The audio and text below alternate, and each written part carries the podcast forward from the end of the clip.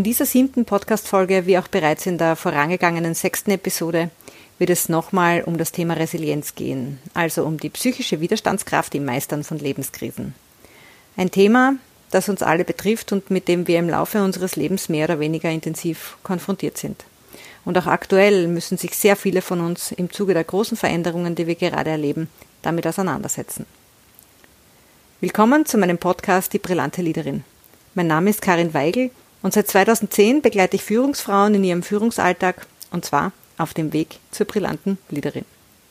Auch in dieser Folge habe ich Resilienzexpertin Birgit Meerwald zu Gast, die sich seit jungen Jahren mit präventiver Gesunderhaltung, wie sie es nennt, beschäftigt. Sie ist psychologische Beraterin, Coach, Unternehmerin und Mutter von drei Söhnen und sie arbeitet seit den 1990er Jahren in eigener Praxis in Wien. Mit ihrem Kollegen Peter Klein hat sie ein Buch mit dem Titel Das Wiener Systemische Resilienzmodell geschrieben. Die Info zum Buch findest du wie immer in den Shownotes und natürlich findest du dort auch den Link zur Bigits Webseite. In Folge 6 haben wir bereits über persönliche Erfahrungen im Umgang mit Krisen gesprochen warum die eigene innere Arbeit ein ernstzunehmender Erfolgsfaktor nicht nur für Führungskräfte ist und welche Aspekte für die persönliche Widerstandsfähigkeit besonders wichtig sind. Und außerdem haben wir uns auch darüber unterhalten, wie man Resilienz entwickeln kann, um innerlich stabil durch fordernde Zeiten zu kommen. Heute sprechen wir über das Umfeld und die Kultur als nicht zu unterschätzende Einflussgröße, wenn es um Resilienz geht. Und wir sprechen über die aktuellen Herausforderungen in unserer Wirtschaft und den Unternehmen und wie man ihnen aus Sicht der psychischen Gesundheitsprävention als Individuum, als Unternehmen und als Gesellschaft begegnen kann.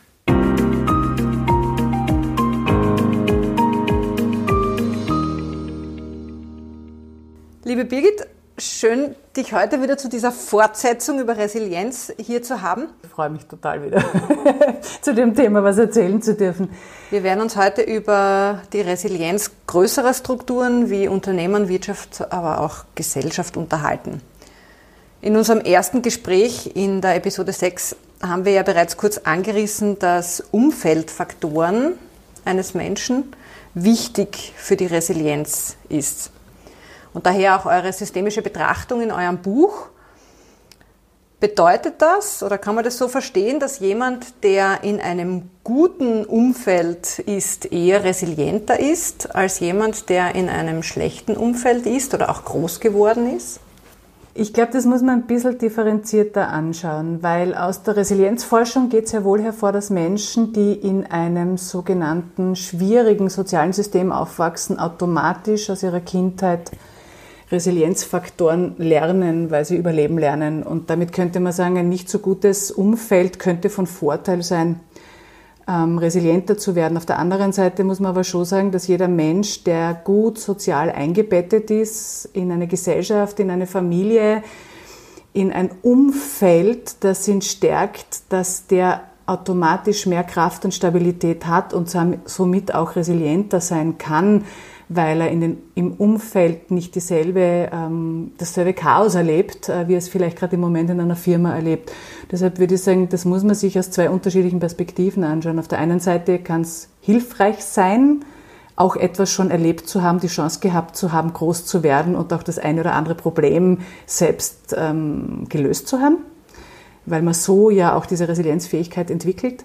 Und gleichzeitig, ähm, wenn man aber in einer schwierigen Situation zusätzlich noch in einem instabilen Umfeld ist, dann ist das ein zusätzlicher Risikofaktor und sicher nicht von Vorteil für persönliche Resilienz oder ein insgesamt äh, gutes Überleben einer Situation. Das heißt, man muss auch noch ein bisschen differenzieren zwischen einem schwierigen Umfeld, das auch instabil ist, oder einem schwierigen Umfeld, das vielleicht auch trotzdem schon resilient ist?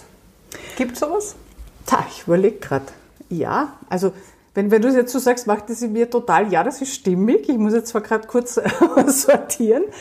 Aber ja, weil ein schwieriges Umfeld, ein scheinbar schwieriges, wenn ich jetzt zum Beispiel einen Jugendlichen hernehme, dann ist das vielleicht sogar die maximale Möglichkeit, sich abzugrenzen, Resilienz zu lernen, sich zu erfahren ein instabiles, schwieriges System eines Menschen, also wo gesamte soziale Umfeld wegfällt, wo Familie wegfällt, wo Freunde wegfallen, wo so Einsamkeit entsteht und das Gesamte vielleicht noch gepaart mit einer wirtschaftlichen Unsicherheit und einer Krise in der Firma, das ist dann schon maximal schwierig. Und insofern, glaube ich, kann man das ganz gut. Ähm, schwierig ist nicht gleich schwierig, würde ich jetzt mal sagen. Ja. Ich glaube, das ist auch eine sehr individuelle Situation, weil für manche Menschen ist eine schwierige Situation, ähm, heute mit der U-Bahn noch bis hinein in die Stadt zu kommen, weil er das vielleicht noch nie bewerkstelligt hat. Und für jemand anderen ist eine schwierige Situation, fünf Kinder zu handeln, einen Job zu handeln, nicht wie es äh, vielleicht noch einen kranken Mann zu Hause zu haben.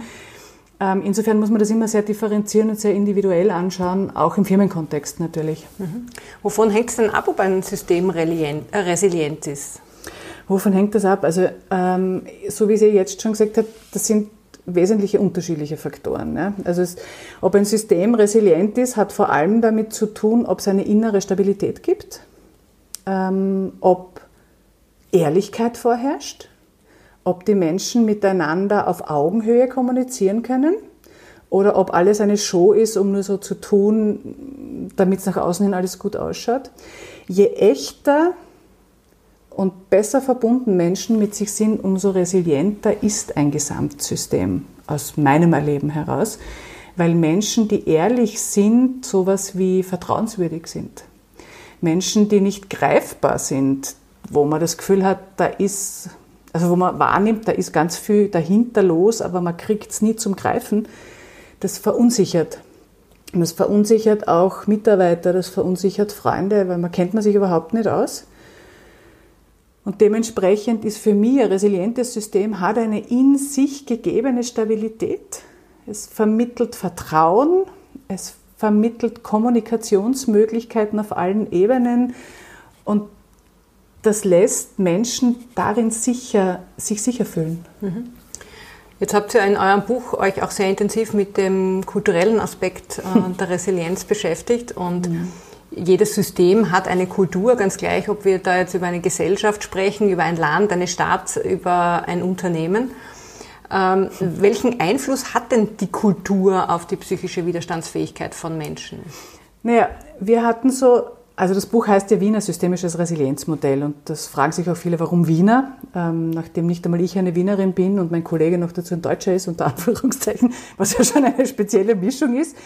Äh, wir aber festgestellt haben, dass Wien ein, auf uns eine ganz besondere, hm, wie soll ich sagen, ganz besondere Wirkung hat. Also dass die Wiener mit ihrem eigenen Humor eine ganz eigene Krisenbewältigungsstrategie haben. Das ist zumindest uns beiden so vorgekommen und auf das hin haben wir angefangen zu forschen. Weil es gibt in Wien, ähm, und ich glaube, ich habe es letztens auch schon mal kurz angerissen, es gibt nirgends so viele Worte für den Tod und für ein Begräbnis wie in Wien. Und jetzt gibt es diese Geschichte ja auch noch, also wir haben uns dann eben aufgrund, was bedeutet Kultur, was bedeutet Geschichte, wie kommt man zu sowas überhaupt, haben wir uns auch mit der Pest beschäftigt. Und die war in Wien sehr, sehr intensiv. Und da gibt es eine äh, Geschichte mit dem dummen Augustin, der völlig betrunken stürzt, das war so ein Sänger, der mal herumgereist ist, und der völlig sturzbetrunken in so eine, in so eine Pestgrube gefallen ist. Und als einziger aus dieser Pestgrube wieder völlig gesund herausgestiegen ist, was niemand anderem gelungen ist. Und jetzt hat man sich dann überlegt, wieso hat der überlebt? Aber da war ein hochkreativer Mensch, der war hochlustig drauf und dementsprechend auch eine Qualität der Wiener, dieser Humor, der sie in, in schwierigen Situationen immer gut zusammenhalten lässt. Also es ist so eine Grundkultur in Wien, so ein Grundgefühl, das du hast, dieser eigene Humor, ich nenne ihn wirklich eigen, den man lieben lernt, wenn man hier lebt, der trägt sie durch jede Situation. Und äh, dann haben wir uns natürlich die Frage gestellt, Pest hat es ja nicht nur in Wien gegeben, warum war das in Wien anders? Ja, jede Stadt hat auch ihre eigene Kultur und, und ihr eigenes Miteinandersein, ihre eigenen Werte der Kommunikation, des Füreinander-Einstehens und sind draufgekommen, ja, da gibt's ganz gravierende Unterschiede, auch wie die Menschen in den unterschiedlichen Orten sozialisiert worden sind, wie sie aufgewachsen sind, mit wie viel sozial, äh, mit wie viel finanzieller Sicherheit, mit, mit wie viel gesundheitlicher Sicherheit auch, wie, wie das gesamte Gesundheitssystem, das, das soziale System aussieht, macht einen ganz großen Unterschied, ob ein wie ein Mensch aufwächst. Und in einer, in einem Unternehmen ähm, kommt das natürlich zum Tragen. Weil jetzt hast du viel, also jetzt, also in der heutigen Zeit, viel, viel mehr als früher, ganz viele Menschen, die aus unterschiedlichen Kulturkreisen kommen und gemeinsam in einer Firma leben. Das heißt, sie bringen jeder so ein bisschen ein anderes Wertesystem mit, so wie sie es halt gelernt haben. Und wenn jetzt lauter Menschen sind, die sehr reif und erwachsen sind, dann geht sich das super aus, weil dann können die miteinander auf Augenhöhe immer den Menschen sehen, völlig egal, welche Werte der sonst noch hat. Aber es gibt einen Grundwert des Menschen, dieses Füreinander Mensch und Mensch ist, gibt es keinen Unterschied, des Füreinander Einstehens.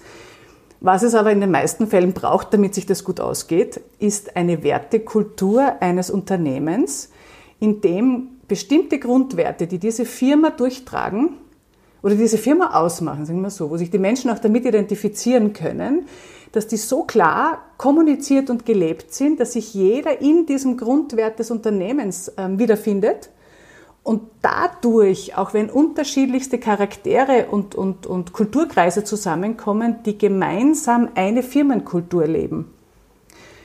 Erstens hält das Mitarbeiter in der Firma und es hilft Gesamt, dem gesamten Unternehmen auch eine schwierige Situation gut durchzustehen, weil auf der Ebene, wo diese Kultur festgeschrieben ist und wo man zusammenhält, wo man weiß, wir sind alle Menschen, die im gleichen Schiff sitzen und wir wissen, wir haben einen Kapitän, der lässt uns nicht im Stich. Weil auf den kann ich mich zu 100 Prozent verlassen, der geht nicht und lässt uns untergehen, sondern der schaut, dass wir das alle überleben. Auf der Ebene kannst du als Firma ja jeden Sturm überleben.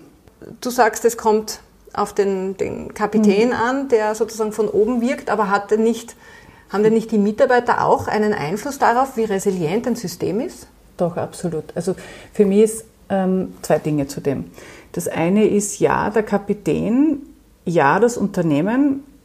Das Wichtigste an der gesamten Unternehmenskultur ist aber nicht nur, dass sie niedergeschrieben ist, weil das schreibt sich relativ schnell nieder.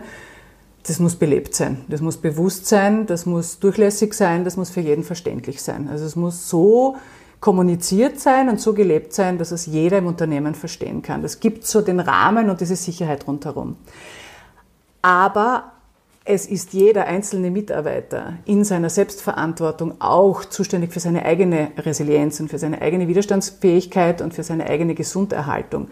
Nur ist die leichter lebbar in einem System, wo es eine Kultur gibt, die offen ist, die transparent ist, auf die ich einen Zugriff habe, die ich verstehen kann, als in einer Kultur, wo alles ein bisschen versteckt läuft, sehr intellektuell läuft, wenig gelebt ist, sondern mehr gesprochen als getan. Also ich sage immer, wenn jemand viele große Ethikregeln aufstellen muss, dann frage ich mich immer, warum die nicht gelebt werden. Dann bräuchte ich sie nämlich nicht niederschreiben. Mhm. Und so sehe ich das auch in einer, in einer Unternehmenskultur. Und wenn die klar und gelebt, also niedergeschrieben, ja, weil es einfach schön ist, auch diese Werte als Wurzeln zu haben, also auch als wie ein Manifest. Aber ein nicht gelebtes Manifest hat keine Wirkung. Das also heißt, wenn sie keiner spüren kann, genau.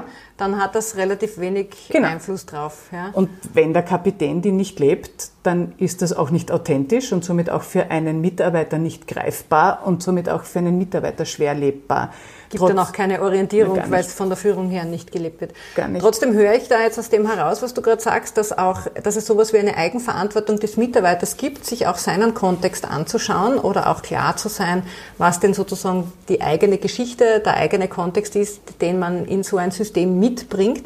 Und du hast mir da im Vorfeld erzählt, weil ihr arbeitet ja sehr viel mit Systemaufstellungen mhm. und habt auch im Rahmen eures Buches da sehr viel auch sichtbar gemacht. Ähm, hast mir eine Geschichte erzählt, wo, wo genau so bei einer Aufstellung das genau so herauskam, nämlich dass der persönliche Kontext hier sehr stark in den Arbeitskontext hineingespielt hat. Magst du die vielleicht noch einmal erzählen? Ja, das kann ich gern machen, weil das ein, ein, so ein, ein irgendwie typisches Beispiel ist. Wenn man das Gefühl hat, äh, wenn man ein Problem hat mit einem Mitarbeiter oder mit einer Kollegin, dann ist das rein dieses Problem und vor allem meistens des anderen und nicht das eigene. Und das ist eine, eine Klientin, die gekommen ist und gesagt hat, also es passiert ja jetzt zum dritten Mal, dass sie in eine Position gehoben wird in einer Firma, weil man ihre ganze Kompetenz und ihr ganzes Potenzial sieht, sie dann zusagt und in dem Moment, wo sie da drinnen ist, plötzlich ähm, Widerstand erfährt, und zwar von ihren Kolleginnen, die ja teilweise unterstellt sind, aber auch von der Führungsspitze.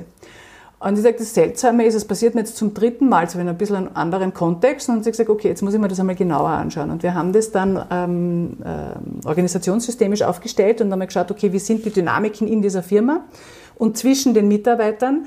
Und es hat sich relativ schnell gezeigt, nämlich auch auf Nachfragen, ob sie es nicht auch in irgendeiner Form aus ihrem eigenen System, aus ihrem Familienherkunftssystem sieht. Und sagt, oh, Gottes Himmels Willen, ja, total ähm, weil diese Position von alle sehen mein Potenzial und hieven mich da hinauf. Und wenn ich dann glaube, ich kann es leben, dann bin ich völlig, als würde ich verschwinden in meiner Familie, als würde ich nicht dazugehören. Ähm, das, das zeigt sich an, an, an vielen Ecken. Und dann haben wir sie eben auch gefragt, ob es nicht auch sinnvoll wäre, diesen persönlichen eigenen Anteil sich mal anzuschauen. Und das Spannende war, sie hat gesagt, ja, nicht in einem, möchte ich gerne trennen, was auch total verständlich ist, weil es ja auch zwei komplett unterschiedliche Kontexte sind, ist auch wichtig, dass man das tut. Und sie sagt, schau mal das an und kommt dann wieder und sagt, es ist wirklich hochspannend, weil ich habe totale Verwechslungen auch gehabt ähm, zwischen meinem so, so Doppelbelichtungen zwischen meinem Chef und meinem Vater, auf den ich mich in Wirklichkeit nie verlassen konnte, und zwischen meinen drei Schwestern und den Mitarbeiterinnen, dieses Konkurrenzgebilde, das hat sich jedes Mal auch in meiner Firma abgebildet. Und jetzt kann man sagen, es ist ein Zufall.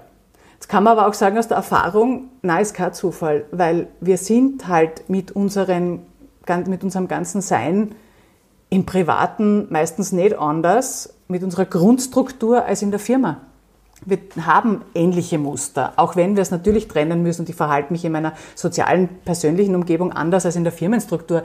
Aber so Grundcharaktereigenschaften die habe ich einfach. Und speziell, wenn es um Resilienz und Burnout-Prophylaxe geht und darum, wie gehe ich um mit, mit, mit neuen Situationen, ist es wichtig, die eigene persönliche Struktur dahinter zu kennen, weil es viel, viel, und das ist meine Verantwortung, die ich habe als Mensch prinzipiell und nicht nur als Mitarbeiter, sondern als Mensch, meine Persönlichkeit so zu entwickeln, dass mir die nicht im Weg stehen vor allem nicht im, auch nicht im Firmenkontext, nicht nur in meinem privaten Leben, sondern auch im Firmenkontext nicht. Und ich selbst bestimmt auch leben kann dort. Mhm. Das heißt also, dass man nicht dauernd einen Spiegel vorgehalten bekommt, genau. was denn eigentlich noch anzuschauen wäre. Das heißt, es wäre durchaus auch eine Empfehlung von deiner Seite wenn, für alle, die solche Situationen erleben in ihrem Firmenalltag, dass sie entweder nicht wahrgenommen werden oder sich nicht so leben können, wie sie es gerne würden oder Widerstand bekommen oder in immer wieder äh, komische Situationen kommen im Sinne von auch ähm, weiß ich nicht, Auseinandersetzungen oder Ungerechtigkeiten oder was auch immer, sich das auch mal auf dieser kontextuellen, persönlichen Ebene anzuschauen. Ja, ich glaube, das wäre prinzipiell hilfreich. Und damit natürlich auch einen Beitrag zum Unternehmen und zur Resilienzfähigkeit Absolut. des Unternehmens äh, leistet, weil man natürlich selber dann auch besser durch schwierige Situationen kommt, beziehungsweise einem viele Situationen gar nicht mehr passieren wahrscheinlich. Erstens das und es gibt auch sowas wie ähm, eine eigene, wie soll ich jetzt sagen, eine eigene Verantwortung auf meine persönliche Gesundheit. Und meine persönliche Gesundheit, ähm, und das ist mir nämlich letztens noch im Nachhinein nach unserem Podcast eingefallen, wir haben sowas wie ein Recht auf Gesundheit, das ist sogar niedergeschrieben in den Menschenrechten. Und für mich beginnt das Recht auf Gesundheit aber nicht in einem perfekten Gesundheitssystem, das mich wieder gesund macht, sondern mein persönliches Recht auf Gesundheit beginnt davor, wo ich mich gesund erhalte. Und deshalb sehe ich das jetzt schon auch ähm, als, als Pflicht, unter Anführungszeichen, eines Mitarbeiters auf meine persönliche seelische und körperliche Gesundheit so gut zu schauen, dass ich in einem guten Zustand bin. Das heißt, mich so ausgewogen zu ernähren, ähm, und zwar sowohl auf emotionaler als auch auf wirklich physischer Ebene, ähm, dass ich eben gesund bin. Und das kann ganz unterschiedlich individuell sein für jeden. Mich aber auch auf meiner Bewegungsebene, auf meiner körperlichen so gesund erhalte und so fit erhalte, weil das, ist, das sind lauter Dinge, die kann alle ich selber machen. Dafür ist niemand anderer verantwortlich. Das muss nur ich tun. Das kann mir auch keiner vorschreiben und dafür kann ich keinen anderen verantwortlich machen. Und diese Pflicht, glaube ich, hat jeder auch in der Verantwortungsübernahme in einem gemeinsamen System in einem Unternehmen. Und eben auch auf meine seelische Gesundheit. Und da geht's halt wirklich um meine eigenen Muster, um meine Verhaltensweisen, um meine Kommunikationsfähigkeit und vieles mehr. Und das kann ich selber tun. Und abgesehen davon, dass es natürlich jetzt auch ein Beitrag ist für das Zusammenleben, Zusammenarbeiten mit anderen Menschen, ist es natürlich in erster Linie auch etwas, was ich mir selbst Gutes tun kann, ne? wo ich selbst die, die unmittelbarste Nutznießerin oder der unmittelbarste Nutznießer bin, wenn ich mir solche Dinge anschaue. Ja, es gibt sowas wie ein Recht auf ein gutes Leben. Und wenn ich ein Recht auf ein gutes Leben haben will, da muss ich mich selber auch darum kümmern, dass ich ein gutes Leben führe, wie für mich jetzt ein gutes Leben ausschaut, ob das ein Gefühl von, ich bin glücklich, ich habe eine gesunde Beziehung, ich, ich, ich freue mich einfach, wenn ich in der Früh aufstehe. Das ist ja der Output, der rauskommt. Ich mache es ja letztendlich nicht für die Firma, ich mache es für mich. Mhm. Nur durch jede Bewegung, die ich für mich mache, bin ich immer ein Teil eines großen Ganzen und bewirke immer ein Stückchen mehr, weil auch mein Umfeld das natürlich miterlebt. Und was gibt Schöneres, als wenn ich glücklich bin und das tut aber anderen auch noch gut. Also das kann auf keinen Fall der Fall sein. Und da sind wir dann wieder dabei, was wir letztes Mal schon angesprochen haben, warum so viele Veränderungsprojekte auch in Organisationen so schwierig sind oder oftmals auch nicht den Erfolg bringen, den, den sie gerne haben sollten, ja, weil es eben zu wenig innere Arbeit gibt im Sinne der Führungskräfte, also dass die zu wenig nach wie vor an sich selber arbeiten, aber natürlich auch die Mitarbeiter da auch in der Eigenverantwortung sind, ihren Beitrag zu leisten. Absolut. Mhm. Absolut. Ich möchte gerne auf ein anderes Thema noch eingehen, äh, das ja sehr zeitgeistig ist, nämlich das Thema der Digitalisierung. Und wir sind ja alle in den letzten zehn Jahren äh, schon ordentlich durch Digitalisierungsprozesse gegangen, aber wenn man so der Entwicklung Glauben schenken möchte, dann war das wahrscheinlich noch gar nichts zu dem, was jetzt kommen wird. Äh, und, und wie sich auch unsere Arbeit und unser Zusammenarbeiten, unser Zusammenleben, aber natürlich damit auch die Organisationen noch mhm. verändern werden. Inwiefern hat die Digitalisierung jetzt einen, eine, einen Einfluss auf die Resilienz von Menschen und, und was für einen Einfluss würdest du sagen, hat sie? Naja, das, was man, also das, was ich erlebe, und das, ich, das erlebe ich in meinem eigenen, in meinem eigenen Sein. Das Thema Digitalisierung bringt mich persönlich und wahrscheinlich viele in meinem Alter und wahrscheinlich auch Ältere, vielleicht auch ein paar Jüngere, weiß ich nicht so genau, aber ich gehöre nicht zu der Generation, die aufgewachsen ist mit äh, einem Handy und die aufgewachsen ist mit einem Computer, sondern das war in meiner Schulzeit, war der Computer, das war noch das waren die Zusatzstunden, die man sich freiwillig genommen hat und das haben prinzipiell nur die Burschen gebucht. Das kann ich mich auch erinnern, ja. Und somit bin ich langsam da hineingewachsen. Im Vergleich dazu, meine Kinder sind mit dem aufgewachsen, für die ist das das Normalste der Welt, das alles auch zu nutzen. Und ich erlebe halt, äh, meine Resilienz ist sehr wohl gefragt, erstens mal im Umgang damit. Ähm, in welchem Widerstand bin ich zu dieser Neuerung? Wie, wie, wie gehe ich mit dem um? Lerne ich das? Kann ich das akzeptieren? Kann ich das annehmen? Kann ich auch auf andere Werte zurückgreifen vielleicht. Und ich glaube, in einer Firma zeigt sich's oft, da gibt's viele junge, ganz schnelle und wir machen und wir tun und wir ändern und da und klick und dort und super und dann passiert da ganz viel auf dem Computer und dann sitzt daneben ein Älterer und sagt, uh, Hilfe, das ist jetzt alles viel zu schnell und ich komme jetzt irgendwie nicht mit.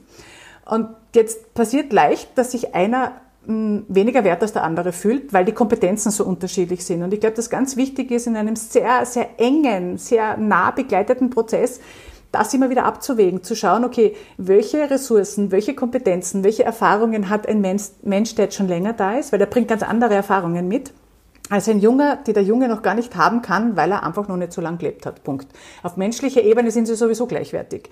Aber in ihren Kompetenzen und Erfahrungen sind sie sehr unterschiedlich. Und ich glaube, wenn man das in eine gute Balance bringt, ähm, dann muss das auch nicht schwierig sein. Dann kann das eine Firma unglaublich unterstützen, weil beide voneinander enorm profitieren können. Es braucht nur diese Ehrlichkeit und Aufrichtigkeit, dass es unterschiedliche Fähigkeiten, unterschiedliche Erfahrungen und unterschiedliche Kompetenzen sind. Und jetzt habe ich das zum Beispiel manchmal das Gefühl, ich muss ähm, alles selber machen. Jetzt bin ich selbstständig ähm, und dann hast du eine Homepage und die musst du selber servicieren anscheinend. Und wenn man selbstständig ist, dann tut man ja alles selber.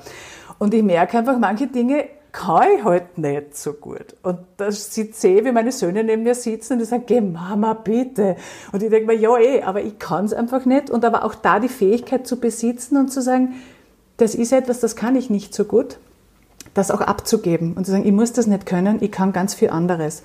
Und ich glaube aber, das ist jetzt erst der Anfang dieser Digitalisierungsspirale. Ich glaube, das geht in eine Richtung von, wenn wirklich, so wie das ähm, in vielen Szenarien vorgespielt wird, die Tätigkeiten oder ein Großteil der Tätigkeiten, die bis jetzt Menschen gemacht haben, in Zukunft Computer machen. Und man sieht das ganz einfach in einer Bank. Ich meine, früher warst du dort als Kunde, da ist wer gestanden, der hat mit dir geredet und man hat dich bedient und man hat mit dir gemacht, auf einmal gehst du rein, du kriegst, musst eine Nummer ziehen, dass du überhaupt dran kommst, weil eigentlich kommst du gar nicht mehr dran und du wirst nur ins Foyer geschickt und da stehen fünf Kasteln und dann musst du alles selber machen.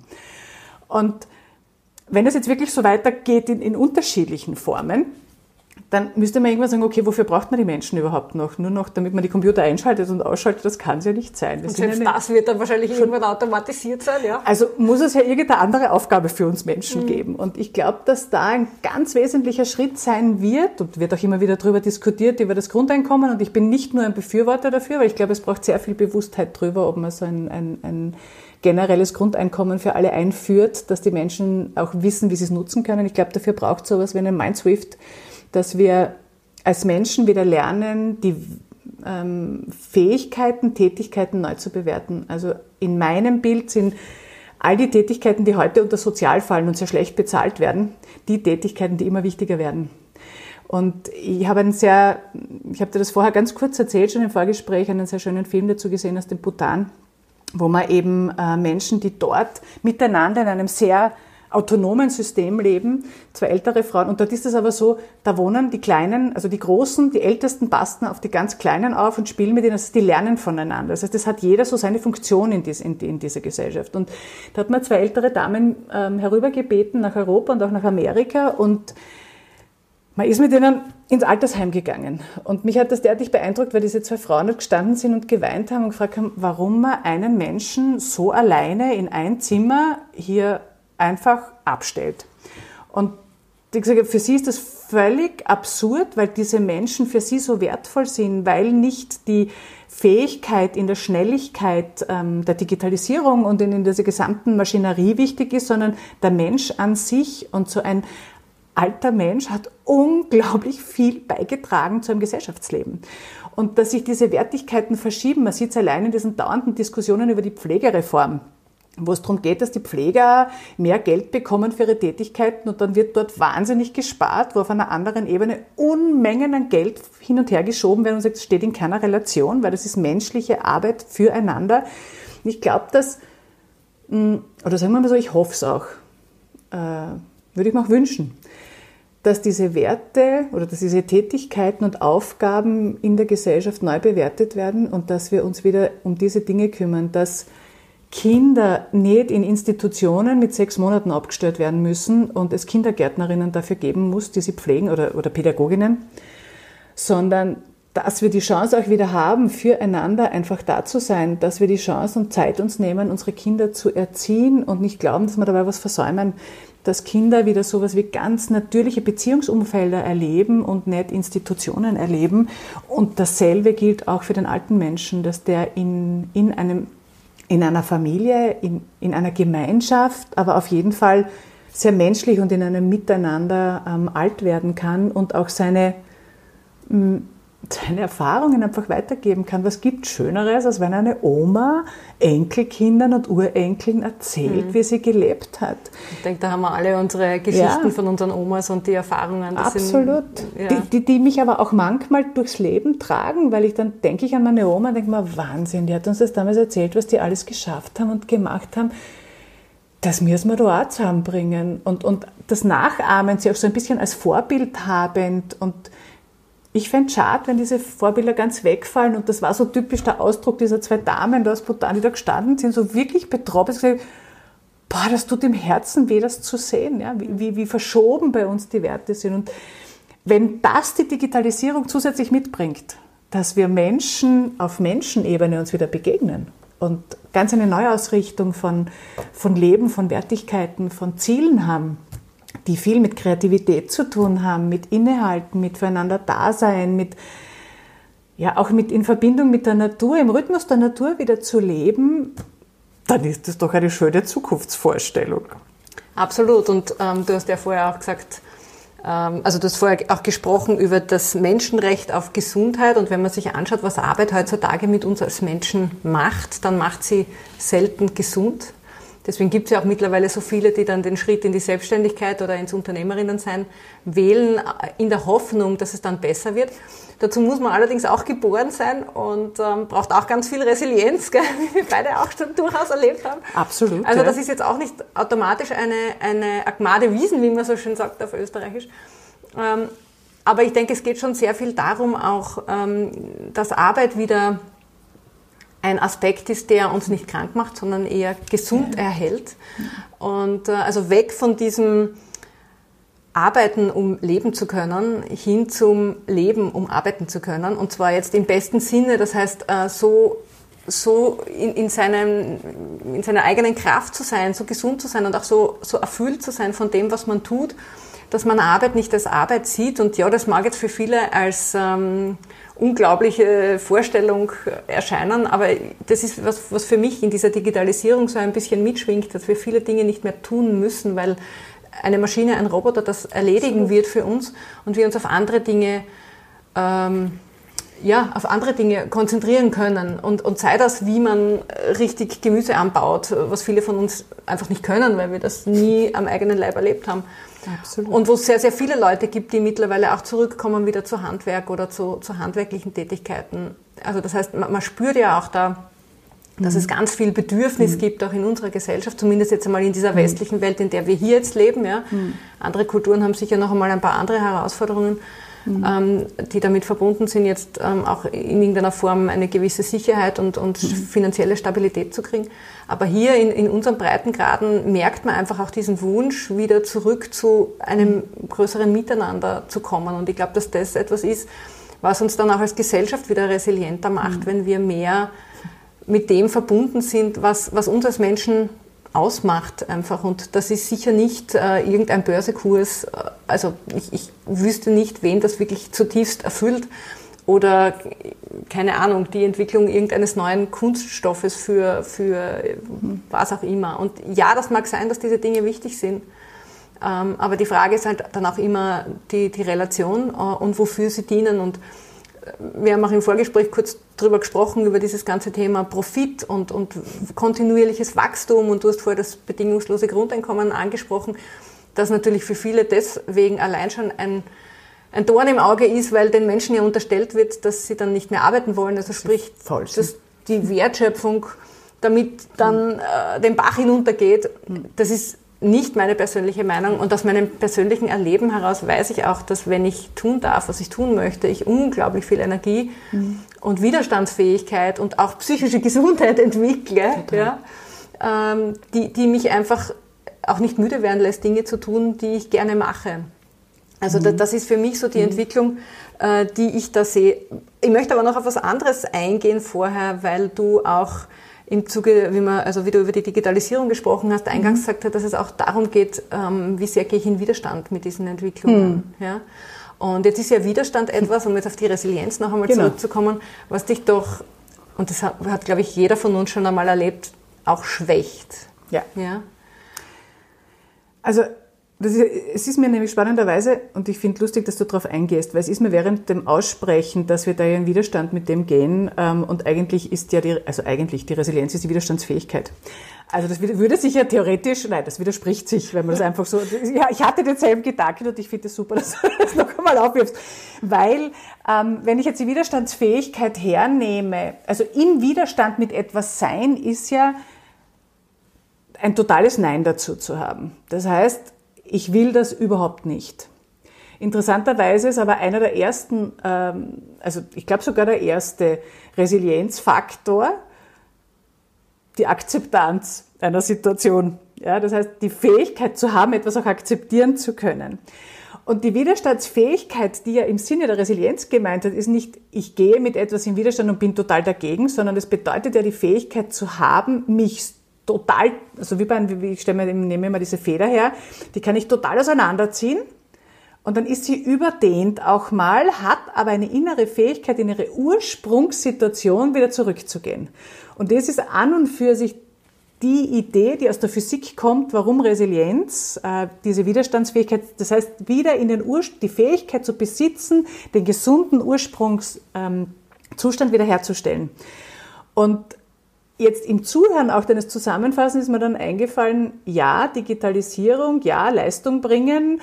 Und dann ist mir eingefallen, wir haben auch ähm, vor eineinhalb oder zwei Jahren mit Leistungssportlern Scans gemacht, was sie motiviert, die absolute maximale Leistung zu geben. Und das ist nicht das Training, es ist nicht die Methodik, es ist nicht der neue, also der neue Gegenstand, sondern das, was alle verbunden hat, ist tiefe Freude im Tun. Und wenn du diese tiefe Freude empfinden kannst, dann bist du erstens mal mit dir verbunden. Das heißt, du musst auch dein Herz spüren. Damit kennst du auch deine eigenen Grenzen. Damit bist du leistungsfähig. Und damit kommst du auch nicht in die Situation, dass du nicht leisten willst. Weil ein ganz ein tiefer, nämlich genau, wie du vorher gesagt hast, dass die meisten Angst haben, wenn es sowas wie ein bedingungsloses Grundeinkommen gibt, dass die Leute noch fauler werden und gar nichts mehr tun. Ähm, das entspricht überhaupt nicht unserer Entwicklung. Also in unserer Entwicklung ist vorgegeben, wir sind ähm, erstens sind wir Entwickler. Wir sind Menschen, die etwas produzieren wollen, die etwas weiterbringen wollen, die etwas gebären wollen. Das ist ganz natürlich vorgegeben, weil sonst würde jedes Baby liegen bleiben und niemals aufstehen. Das ist ja nicht nur ein, ein Nachahmen, dafür haben sie uns Gott sei Dank, dass wir es ihnen vorzeigen. Aber der Antrieb aus dem Inneren ist ja, ich, ich, ich, will, ich, ich will weiterkommen, ich, ich will mich entwickeln. Und dementsprechend, wenn ich jetzt ein sicheres System habe, wo ich weiß, ich kann mich zurücklehnen und ich muss nicht was tun, nur damit ich jetzt irgendwas zusammenbringe und damit ich abgesichert bin, sondern ich habe Absicherung, kann ich erst wieder innehalten, so wie ein kleines Kind, so ein bisschen kurz dieses, puh, ich habe nichts zu tun. Und aus dem entsteht ja die totale Kreativität und das macht Spaß und das macht viel leistungsfähiger, als wenn ich unter Druck leisten muss. Mhm. Und, das und dann auch Dinge tun muss, die ich, die, die ich eigentlich nicht machen möchte. Ja, die, mir auch nicht entsprechen. Die mir nicht entsprechen genau. oder die mir auch widersprechen oder, oder mit denen ich mich nicht identifizieren kann. Und das ist ja in unserer mhm. Arbeitswelt etwas, was sehr, sehr häufig der Fall ist. Und ich glaube, das ist einfach etwas, wo, wenn wir uns davon befreien können oder wenn die Digitalisierung ein, ein Mittel ist, um uns davon zu befreien, dann ist es ja eigentlich schon einmal in erster Linie ein Geschenk. Der ganze ethische Aspekt und was dann damit verbunden steht, ist natürlich die andere Seite der Medaille. Wie alles im Leben hat auch das natürlich zwei Seiten der Medaillen äh, zwei Seiten einer Medaille, aber ja, ich denke, das wäre das wär eigentlich das Geschenk, ja. das da drinnen liegen würde. Mhm. Ähm, in eurem Buch schreibt ihr, wir brauchen als Menschen auch ein neues Mindset. Was meint ihr damit und wie, wie kann das funktionieren? Kriegt man ein neues Mindset? Wie kriegt man das? So nach dem Motto, mach mal, ja. Ähm, so funktioniert leider nichts. Es ist so wie sei plötzlich mal spontan und dann versuchst du spontan zu sein und irgendwie gelingt es dann nicht, was nicht weißt, was du damit tun sollst. Deshalb ist das, es sagt man so flapsig daher und klingt so wahnsinnig gescheit und eigentlich weiß keiner, was er damit machen soll. Das ist völlig recht. Ähm, ich schließe gern dort an, wo ich vorher aufgehört habe. Also ich glaube, dass dieses ähm, ein neues Mindset. Erst einmal, was bedeutet das? Für mich ist ein neues Mindset nicht etwas, was man sich jetzt neu aufsetzen muss und was man neu entwickeln und neu kreieren muss, sondern es ist ein sich auf das besinnen, wer man ist und was man tut. Auf ein, warum bin ich als Mensch überhaupt da? Weil was tät ich da, wenn ich eh nur da bin, damit ich dann irgendwann wieder gehe? Also es muss irgendeinen Grund haben. Den ich Sinn. Den Sinn mal, wer, was, warum bin ich überhaupt da gelandet? Und mhm. da kann man jetzt unterschiedliche Weltbilder drüber legen. Aber prinzipiell bin ich jetzt mal hier. Und das muss man mal bewusst sein, dass ich hier eine Aufgabe habe und das heißt jetzt nicht, ich bin jetzt irgendein besonderer Heiler oder ich muss irgendein besonderes Ding entwickeln, sondern die Aufgabe hier einfach, mich als Mensch total zu entwickeln. Was bedeutet das? Das bedeutet nicht, dass ich zehn Hochschulen machen muss. Die sind auch interessant. Akademisierung ist wichtig, aber fürs Menschwerden eher kontraproduktiv. Weil man durch diese Intellektualisierung sehr, sehr stark in den Kopf geht und vergisst, dass man aus seinem Herzen heraus oft Entscheidungen viel besser trifft, weil man sie dort viel besser reflektieren kann und sie viel echter und viel wahrer für einen sind, als wenn man sie nur über den Intellekt und über den Kopf entscheidet. Das heißt, für mich gehört ganz klar dazu, entwickle wieder ein Menschsein, entwickle Menschen auf dieser Ebene begegnen zu können. Also ich, ich bringe das immer gerne als Vergleich mit Kindern, weil da sagt man immer, na ja, aber ich bin ja erwachsen und du bist Kind. Was heißt das? Das heißt auf Menschenebene gar nichts, weil auf Menschenebene sind wir gleich viel wert. Aber ich als Mutter bringe 50er, 40er, 30er, 20er mehr Erfahrung mit. Und damit habe ich einen Vorsprung in meinem Erfahrungs- und Spezialisierungsfeld. Auf der menschlichen Ebene ist vielleicht mein Kind sogar, scheint vielleicht besser entwickelt oder auch nicht. Oder ich kann von meinem Kind was lernen. Ne? Genau, so, so gemeint. Das Passiert ja durchaus. Absolut.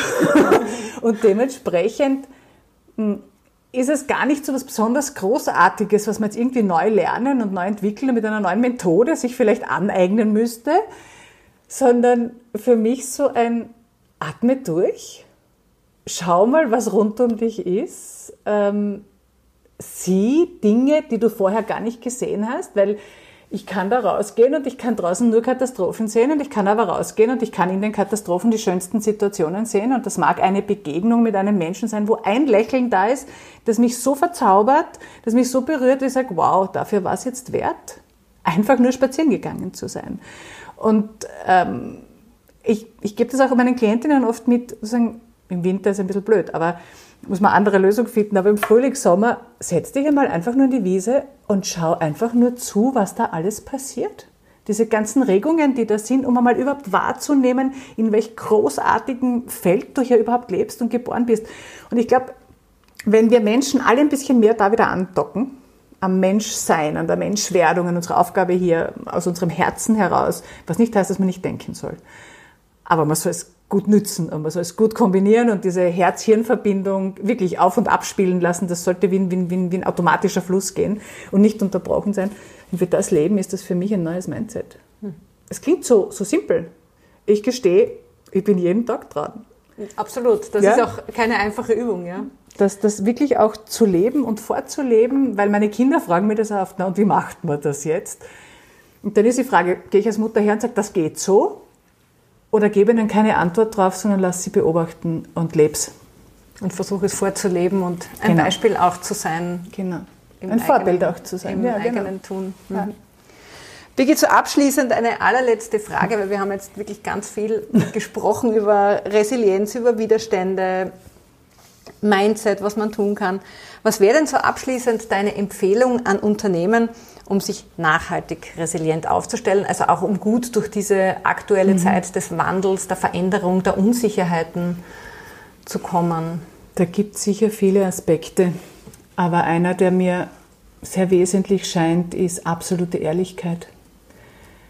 Vertrauen darauf zu dürfen, dass man selber Fehler machen darf und zu denen stehen darf, dass man die auch aussprechen darf in einem Rahmen, der für alle nehmbar ist. Es ist schon klar, dass ich als, als Führungskraft, ähm, wenn ich jetzt wieder das Beispiel hernehme mit dem Kapitän am Schiff, nicht sagen kann, ich bin jetzt so ehrlich, das Schiff wird jede Sekunde untergehen und leider habt ihr alle Pech gehabt.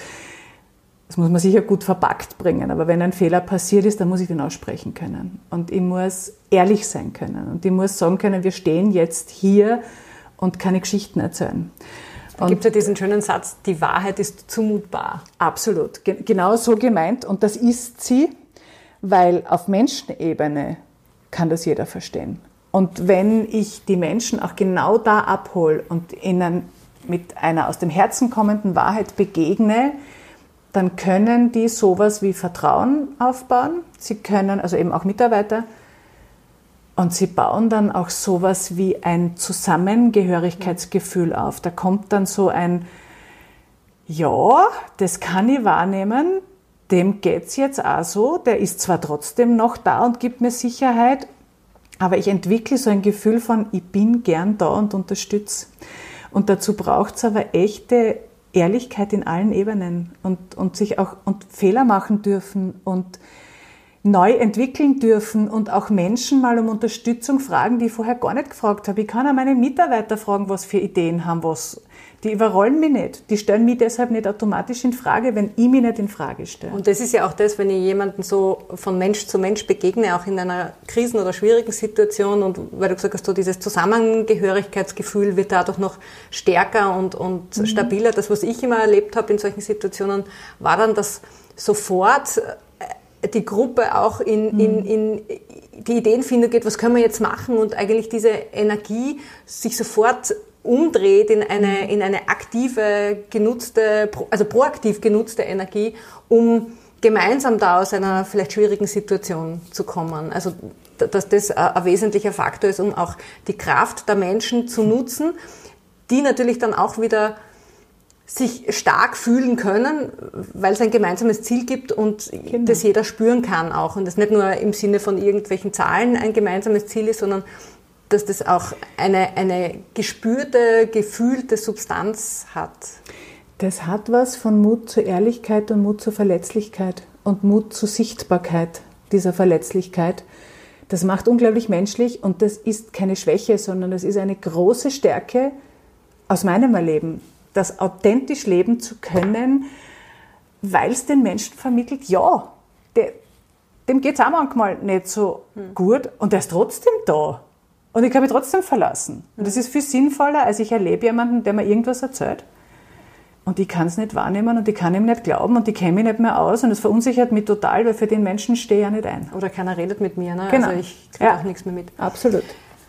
Ja, also für, für mich heißt das, wir sitzen alle in einem Boot. Jawohl. Egal ob im Unternehmen oder auch jetzt hier in, in, dieser, in diesen ganzen Veränderungen, die unsere Welt derzeit ähm, gerade beschäftigt.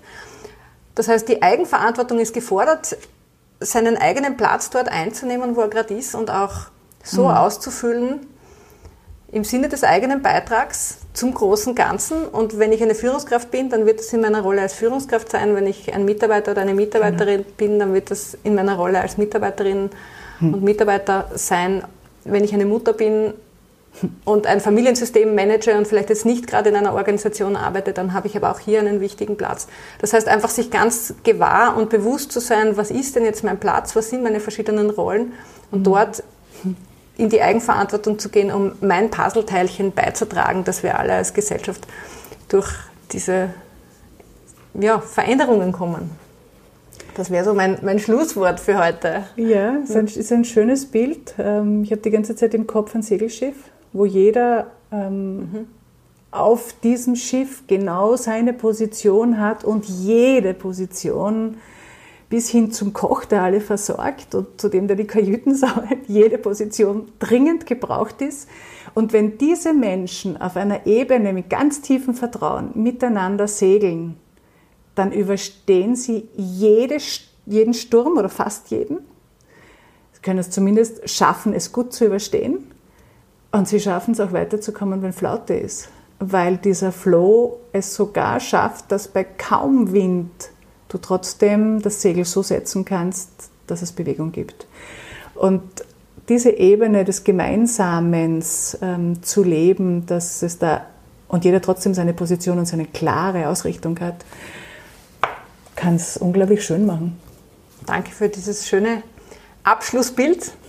Und äh, vielen Dank, Birgit, für dieses Gespräch. Und ja, wer weiß, vielleicht äh, machen wir noch eine dritte Folge irgendwann einmal. Sehr, sehr gerne. Ich danke dir sehr. Hat Riesenspaß gemacht und äh, freue mich, wenn du das weitermachst. Äh, es ist echt, echt ein, ein, ein sehr wertvolles ähm, auch Geschenk, das du den Menschen damit gibst. Sehr viel zu erfahren, von, auch von anderen. Auch für mich sehr spannend. Danke dir. Ich danke dir.